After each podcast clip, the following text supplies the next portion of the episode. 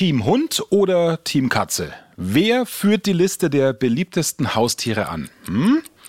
Was meint ihr? es ist tatsächlich die Katze. Rund 15,2 Millionen Katzen leben in deutschen Haushalten.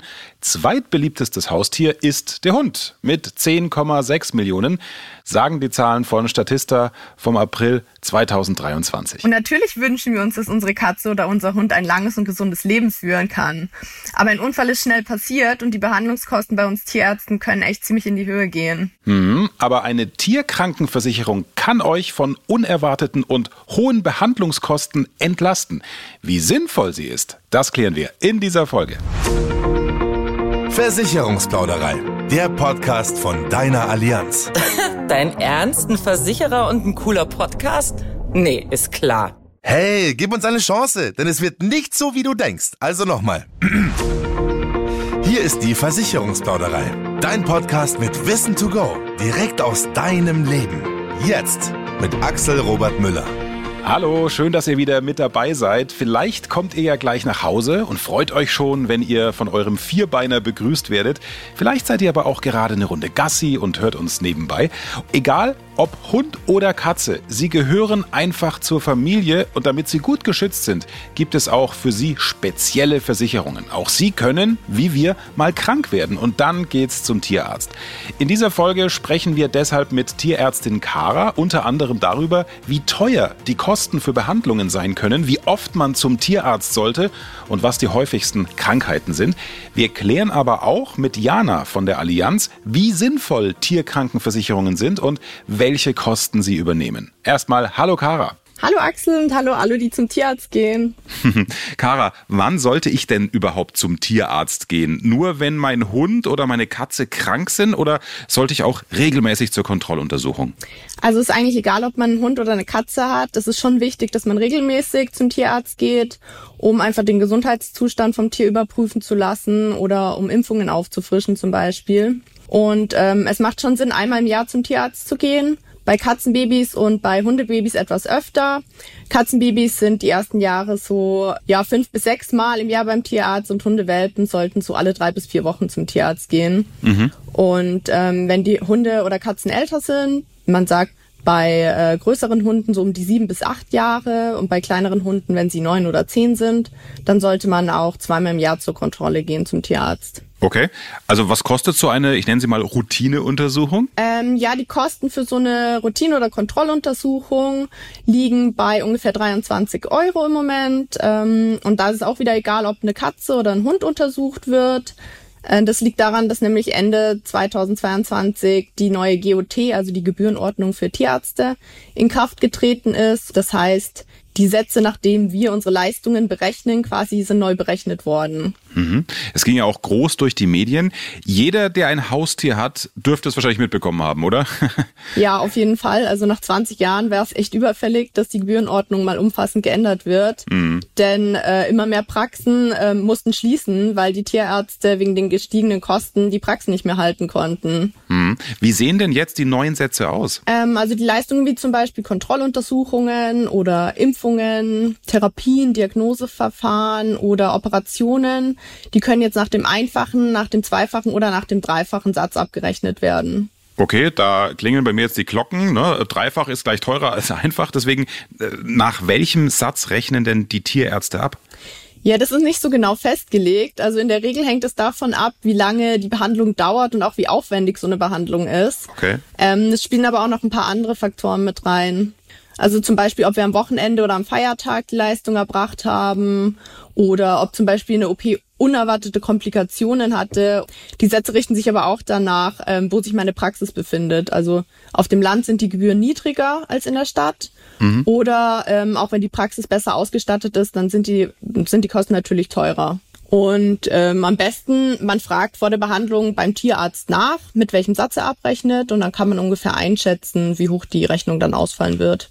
Okay, ja, einfach miteinander reden macht Sinn. Lass uns mal einen genaueren Blick auf die Rechnung werfen. Was sind denn so die häufigsten Krankheiten und was kostet die Behandlung dafür? Ja, eine typische Erkrankung bei der Katze ist zum Beispiel der Katzenschnupfen. Die Behandlungskosten können da ungefähr 1200 Euro ausmachen. Wow. Und man kann Katzen ja, ja, wirklich teuer. Man kann Katzen auch impfen lassen gegen Katzenschnupfen. Ähm, die Ständige Impfkommission Wett empfiehlt es sogar, die Katzen dagegen impfen zu lassen. Und die Kosten für so eine Grundimmunisierung, die liegen bei 120 bis 160 Euro und die jährlichen Auffrischungen dann so bei 30 bis 40 Euro. Mhm. Oft haben Katzen auch eine Schilddrüsenüberfunktion zum Beispiel. Sie müssen dann ein Leben lang sogar Medikamente nehmen und auch mehrmals im Jahr zu Blutuntersuchungen gehen. Und hier ist man dann bei monatlichen Kosten von 40 bis 200 Euro ungefähr. Ja, ich habe von einer Freundin gehört, dass äh, Katzen auch irgendwie Probleme mit den Zähnen haben. Ist das richtig? Ja, auf jeden Fall. Und ein typisches Beispiel wäre zum Beispiel Fall dafür. Alleine das Ziehen von einem Zahn kann da schon 230 Euro kosten. Und es bleibt wirklich selten bei einem Zahn. Mhm. Also dazu kommen dann auch noch Röntgenbilder und Narkose, Zahnreinigung, Medikamente oder das Vernehmen vom Zahnfleisch. Und da ist man dann ganz schnell bei Gesamtkosten von über 2000 Euro.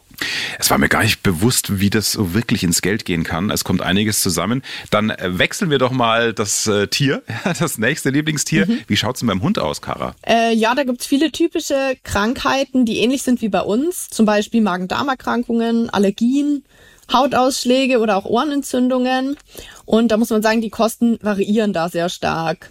Ähm, ein Beispiel wäre eine Ohrenentzündung, wenn man da zum Tierarzt geht, dann ist man bei 100 bis 150 Euro pro Tierarztbesuch dabei. Mhm. Und alleine die Diagnostik für eine Allergie zum Beispiel kostet zwischen 100 und 300 Euro. Und man kann danach auch mit Behandlungskosten von 80 bis 120 Euro im Monat rechnen, um so eine Allergie zu behandeln. Krass. Typisches Beispiel wären auch noch Kreuzbandrisse. Die kommen auch häufig vor. Da kann die Behandlung dann bis zu 2600 Euro kosten, wenn man das operieren lässt. Oder auch wenn man einen Tumor entfernen lässt. Das kommt bei Hunden auch häufig vor dann können die Kosten dafür auch um die 1000 Euro schon sein. Boah, auch das eine Menge Geld. Ja, das ist noch nichts gegen die Kosten, die bei einer Pferde-OP anfallen. Also nur mal so als Beispiel, äh, wenn ein Pferd in der Bauchhöhle operiert wird, also so eine Kolik-OP, die ist echt nicht selten, dann liegen die Kosten da auch bei 6000 Euro durchschnittlich. Also wenn ich dir da so zuhöre bei diesen Beträgen, Kara, dann ist das wahrscheinlich eine dämliche Frage, wenn ich dich frage, ob du persönlich eine Tierkrankenversicherung abschließen würdest, oder? Ja, also ich würde auf jeden Fall alleine abschließen. Ich habe auch eine für meinen Hund, der hat eine Vollkrankenversicherung ja, einfach aus dem Grund, weil die Erkrankungen ohne Vorwarnung auftreten können und die Behandlungskosten wirklich nicht kalkulierbar sind. Und ich möchte einfach sicher gehen, dass ich meinem Hund da die bestmögliche medizinische Versorgung bieten kann. Kara, dir erstmal vielen Dank, aber dann lasst uns doch mal die Tierkrankenversicherung ein bisschen genauer anschauen. Jana, was kostet denn eine Tierkrankenversicherung überhaupt? Eine Tierkrankenversicherung gibt's schon für ein paar Euro im Monat. Also bei der Allianz kann man seinen Hund, seine Katze oder auch das Pferd versichern lassen lassen. Und eigentlich kostet der OP-Tarif bei allen drei Tierarten unter 12 Euro, sprich günstiger als ein Netflix-Abo. Ja, das sollte mir mein Tier doch wert sein, dass ich so liebe. Welche Leistungen sind denn mit einer Tierkrankenversicherung überhaupt abgedeckt? Vielleicht sollte man zuerst erklären, dass es tatsächlich einen Unterschied zwischen der reinen OP-Versicherung und der Tierkrankenversicherung gibt. Die okay. Tierkrankenversicherung übernimmt bei Hund oder Katze Behandlungskosten, bis zum vierfachen Satz. Wir haben es ja gerade schon von Kara gehört. Die Tierärzte rechnen eben für unterschiedliche Leistungen, unterschiedliche Sätze ab. Aber auch die Operationskosten, die Kosten nach einer Operation, beispielsweise wenn euer Hund dann zur Physiotherapie oder zur Nachbehandlung gehen muss, die sind mit abgedeckt. Und je nach Tarif können die Leistungen ganz individuell auf euer Haustier angepasst werden. Hm, also, um das richtig zu kapieren, bei einer reinen OP-Versicherung, da werden dann nur Operationskosten abgedeckt, richtig? Genau so ist es. Also das Tier muss wegen Krankheit oder Unfall operiert werden, mhm. dann sind die Kosten zu 100 Prozent abgedeckt. Und bei einer Krankenversicherung sind quasi die OP-Kosten, der OP-Schutz schon automatisch mit dabei.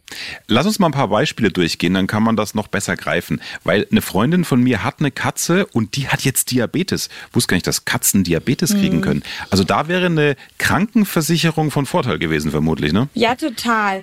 Also zum Beispiel bei Diabetes können sich die Behandlungskosten auf 900 Euro belaufen und auch bei einer chronischen Niereninsuffizienz kann das Ganze bis zu 2200 Euro kosten.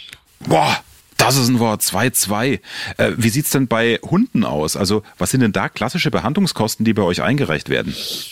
Die häufigsten Behandlungskosten sind tatsächlich Tumorentfernungen. Das kommt immer bei älteren Hunden mal vor.